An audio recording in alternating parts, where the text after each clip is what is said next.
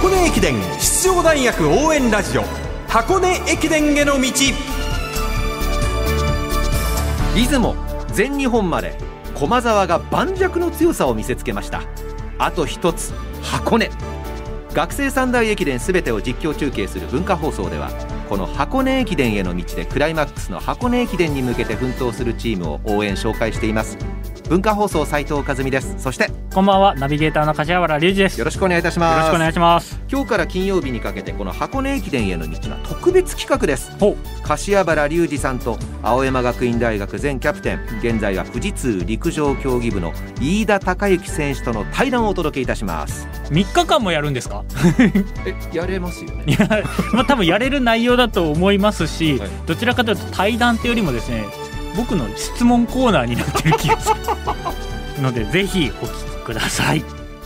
箱根駅伝への道特別企画東洋大学 OB2 代目山の神柏原隆二さんと青山学院大学 OB 飯田孝之選手富士通の先輩後輩対談ですどうぞよろしくお願いいたします。お願いします。よろしくお願いします。お二人には先日行われた全日本大学駅伝文化放送の生中継に解説、そしてゲストとしてご出演いただきましたけれども、実際会ってお話をするのは久しぶりと聞きましたが。そうですね。あの僕は全く覚えてないんですけど、2015年の都道府県対抗駅伝の時に僕が社会人の富士通として千葉県代表に選ばれ、その時の中学生。で、もっと言うと昨年電話取材はさせていただいてると。なるほど。はい。あったのは、じゃあ、都道府県駅伝以来ということですね。すはい。飯田選手覚えていらっしゃいますか、はい、その時そうです。僕は中学3年生の時だったんですけど、まあ、やはりもう本当に柏原さん有名な選手だったのでもう今でも鮮明に覚えています。話しかけはしたんですか？いやお話しした記憶は正直覚えてないんですけど、はい、あのただ本当にもうファンみたいな感じでい。たので、その時使ってた携帯のケースにサインを書いてもらってそれをまだ実家に飾ってありますね、えー、いやうわお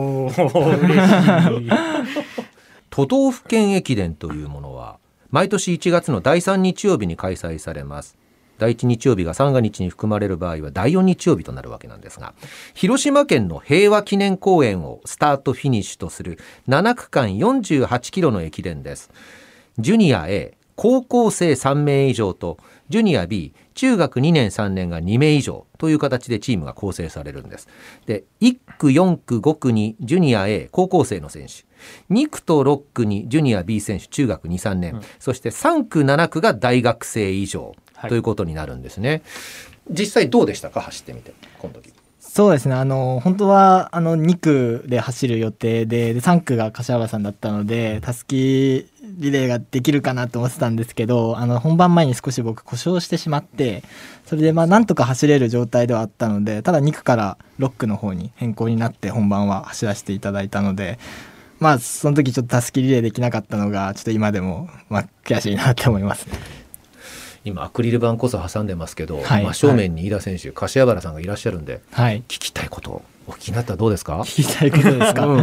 ん、ちなみに飯田君はなんで陸上を始めようと思ったの？俺は野球が嫌いになってから始めてるんだけど。ああ僕もそう小学校の時野球やってたので野球から陸上に変更することになったんですけど、うん。まあ、やっぱ一つは校内のマラソン大会の方でずっと1位だったので、うん、まあ、陸上の方がまあ、才能あるのかなっていうふうに思い始めたのが一つででもう一つは本当にあのこれ今日お会いしてるから言うわけではなくて本当にその時当時箱根駅伝見ていてもう柏原さんが山で爆走してる姿を見て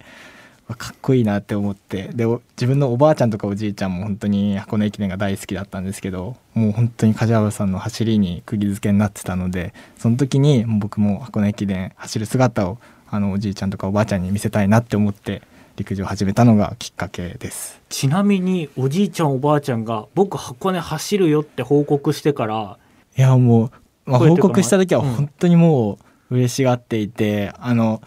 現地にも毎年あの、まあ、コロナ禍は難しかったんですけど大学1年生と2年生の時は現地に応援に来てくれて、うんうん、その後もやっぱ箱根駅伝お正月で終わっちゃうんですけどもう録画したのを毎日毎日ずっと見てたぐらい本当にあの好きでした。すごいおおじいちゃんおばあちゃん高校したね。そうですね。あの走る姿見せられてよかったなと思います、で実際にまあ中学校から始めますってなった時に、はい。どのくらいから実際に大学に行こうと思ったんですか？あでももう本当に始めたきっかけが箱根駅伝だったので、絶対大学までは続けてようっていうつもりで始めて、始める時にやっぱ野球をやめて陸上に転向するっていうことで自分父親も兄貴もあのみんな野球をやっていたので野球の家庭だったので陸上を始めるって言った時に父親からまあ陸上に転向するからには全国大会に出場するぐらいの選手には絶対なれっていうふうに言われてたので、まあ、そういう覚悟で陸上を始めました。おーすごい厳格なお父さんだったんだね。そうですね。父親はそうですなかなかあんまり褒めてもらうことがないような結構厳しい父親だったんですけど箱根駅伝に出場した時は本当に初めて褒めてくれたんじゃないかなっていう感じでした、そこで褒められたんだ、はい。ちなみにどこの野球チームのファンなんですか？あえっとファンは、まあ、千葉なのでやっぱ千葉ロッテマリーンズを応援してます。ちなみに誰が好きとかあるんですか？そうですね。まあ僕本当に今もまあ野球はちょくちょく見るんですけど、うんうん。一番見てたのがやっぱ僕が野球やってた時でちょうど2006年とか、そこら辺の時なんで小さい頃って外国人選手好きだったりするんでズレータとかベニーとかそこら辺が渋結構い好きでした。ね。